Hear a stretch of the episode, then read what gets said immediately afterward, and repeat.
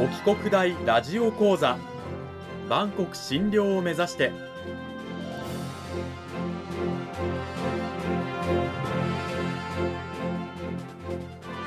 番組タイトルにある万国診療とは世界の架け橋を意味する言葉です。この番組は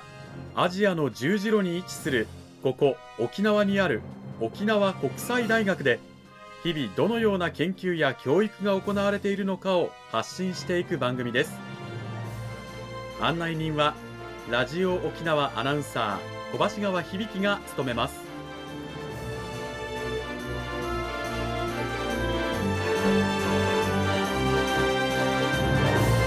この番組は沖縄国際大学の提供でお送りします。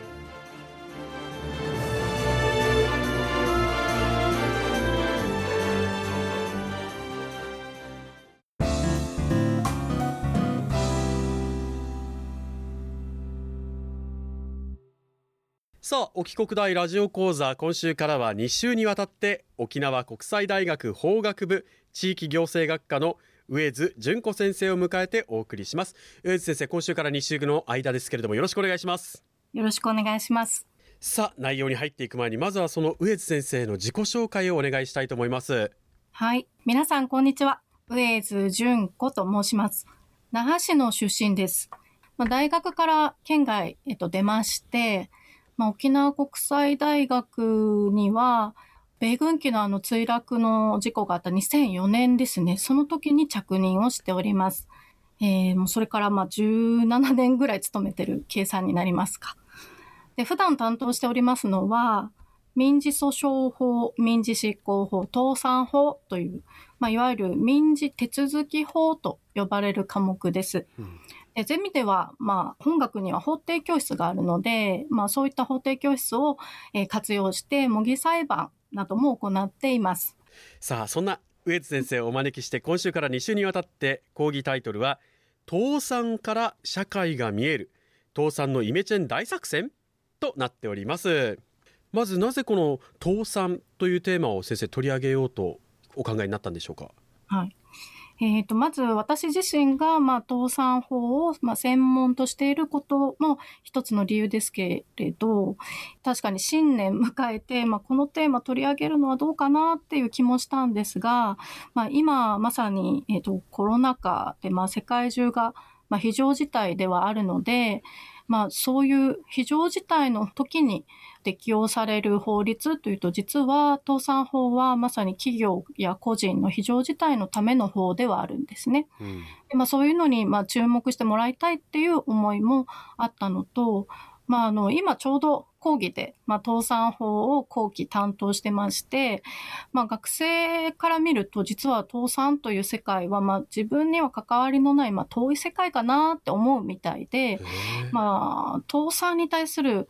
まあ、イメージというのが持ちにくいというふうによく言われるんですね。でも、あの、学生も、あの、講義を受講すると、実はちょっと倒産に対するイメージが変わったとか、まあ、逆にちょっと世の中の動きというのが、まあ、倒産法としてよくわかるようになりましたみたいなコメントをもらうこともすごく多くて、うん、まあ、その点は、まあ、こういう講義を担当しているものとしては嬉しい反応ではあります。うん、まあ、そういう意味では、まあ、このラジオ講座でも皆さんが抱いている倒産に対するイメージをまあ少しだけちょっと変えることができたらいいかなという思いでこのテーマを選びました。なるほど。倒産なんですけどやはりこうね今新型コロナウイルスで日本どころか世界的なね経済の低迷下の中で国内の倒産のまず件数なんですけどやっぱり増えてるんですか？でそう思いますよね普通は、うん、えー、実際の統計の情報を見てみますと企業の全体の倒産件数というのは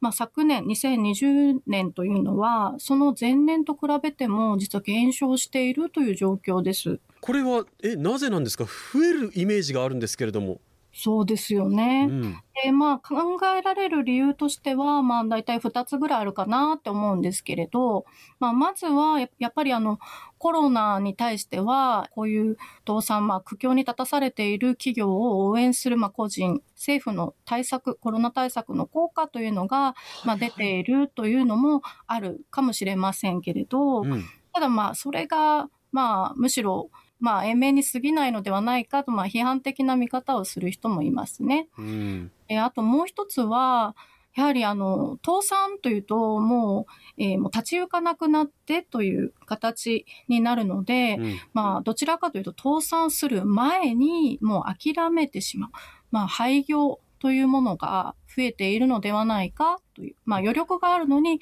事業をやめてしまうということで、まあ、こちらも数字がちゃんとあるんですけれど、はい。まあ倒産に代わる、まあ、廃業ですね、休廃業の件数について言うと、まあ、2020年の前の年と比べて3割は増加しているとも言われています。まあ、コロナ関連倒産が、まあ、今後増えるかどうかということも、まさに、まあ、今年の社会的状況、まあ、それの動きがまた影響してくるのではないかなというふうに感じてます。ちなみにそのコロナ禍以前の、まあ、倒産の歴史みたいなものっていうのはどうだったんでしょうか？そうですね。倒産に関して言うと、多分皆さんも、まあ、記憶の中に残っている倒産の件数が増えたっていうふうに思う時期っていうのは、まず、バブル崩壊。そはいれがきっかけで倒産件数が増えた。これが1991年なので、まあ90年代はまさにバブル崩壊後の倒産件数が増えている時期ということになります。まあ、そのバブル崩壊ももちろんそうなんですけどそれ以降もじゃあ日本を大きくこう倒産件数を増やすような、えー事件歴史的なこととかってあったんでしょうか？はい。やはりその後に大きなきっかけになるようなケースというのは、やはり2008年のリーマンショックはい。が影響した倒産ということになりますね。うーんこれもね、まあ、アメリカのねリーマン・ブラザーズというね会社が倒産をしたことによって、まあ、世界的に影響が波及して日本でも倒産が増えたということですよね。はい。でじゃあこのバブル崩壊とリーマンだけっていう感じなんでしょうか？実はその後も、あの、日本に関して言うと、えー2011年の東日本大震災というのは、もう日本全体にあの影響も波及して、東日本大震災による倒産件数というのは、すごく数も大きくなりました。じゃあそうした事件の中で時代を象徴するような企業の例えば倒産とかっていうのはどういった企業があったんでしょうか？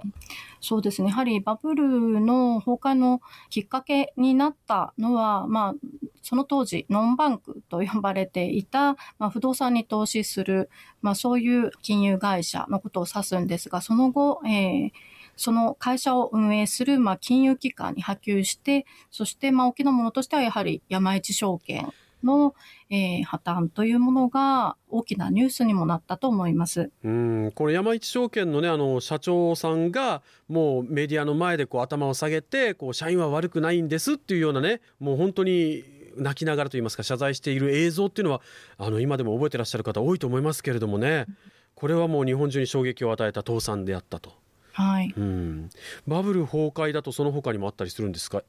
そうですね。やはりその後、やはりこの構造的に不況に陥るので、小売業がやはり大打撃を受けて、うんまあ沖縄であるまあ大型スーパーで言うと、まあ大英がまあ筆頭に挙げられるかなというふうに思います。でバブル崩壊以降、まあ、リーマン・ブラザーズの倒産とか東日本大震災ありましたけどそれらに影響を受けて国内の有名企業大企業が倒産とかその危機っていうようなことはあったんですか？はい。日本で言うと、まあ、航空業がまあ打撃を受けたというケース。で、航空業に関して言うと、さらに LCC など格安航空会社も出てきて、まあ、そういった競争にもさらされたという影響もありますけれども、うんその影響で、まあ、JAL やスカイマークが倒産をするという事態にもなりましたね。はい。じゃあ現在最近であると、まあ、倒産の特徴とか形態っていうものはまた違ってるんでしょうか？まあ、その後ですね、あの、リーマンショックの後は、実は景気回復基調で進んでいまして、うん、で、その間に、あの、実は倒産件数自体は、あの、景気好調期ですので、件数そのものは減っていくわけですけれども、それとともに、あの、特徴的な倒産としては、景気が回復したのを受けて、えー、まあ、消費者をターゲットにしたような、まあ、事件が起こり、まあ、そういう会社が倒産するという、まあ、えー、いわゆる消費者被害型の倒産というものが、大型のものが出てきたりしました。まあ、代表例としては、えー、ジャパンライフであるとか、はい、はい、あとは、まあ、あの、これは消費者被害とは言えませんけれども、いわゆる、まあ、投資を促すという意味で、仮想通貨のマウントゴックスも、えー、まあ、この好調期の中で登場した事件というふうに言えると思います。まあ、さらに、まあ、最近は、あの、倒産件数が、まあ、ずっと減ってきてはいたんですけれども、いわゆる、まあ、人手不足の状況に陥ってまして、うん、まあ、人手不足倒産と言わ言われる、まあ、企業自体の、あの、業績は悪化していないんだけれども、人手が足りない。ということで、まあ、いわゆる求人なんですね。人を集めようと思っても集められない。えそれから、まあ、後継者難ということで、後継者がいないということで、まあ、倒産するというケースも増えています。人がいれば倒産しなくても済んだのにいないことで倒産してしまうというちょっと皮肉なと言いますかね倒産もあると。そうですね。で、まあ、企業が倒産したら、まあ、一貫の終わり人間で言えば死んでしまうというようなね状況なのではないかというねイメージを持っている方も多くいらっしゃるのではないかと思うんですが倒産をすればまあそこで終わりでは実はないということなんですよね。うん、はい。その通りです。このあたりについてはちょっと来週ね、えー、先生にまた具体的にお伺いしていきたいと思います。はい。今週は沖縄国際大学法学部地域行政学科の上津純子先生にお話を伺いました。上津先生どうもありがとうございました。ありがとうございましたさあ今週はですね、えー、上津純子先生お招きしてお話を伺ってますが上津先生あの来週はどういったお話を聞かせていただけるんでしょうか？はい、えー、先ほど倒産したら企業は一貫の終わりなのかという、まあ、そういう問いかけがありましたが、まあ、実はそうではないということを次回お話ししたいなというふうに思っています。で今日取り上げたあのいくつかの企業も実はその後皆さんもご存知のようにあの今も健在の企業がいくつも出てきたと思います。ではなぜそういう状況になっているのかで実際に倒産という事態に、えー、あった時に、まあ、日本はあるいはまあ世界は、まあ、どういう形でそれを処理していくのかというお話もできればと思ってます。はい、上津先生今週はどうもありがとうございました。ありがとうございました。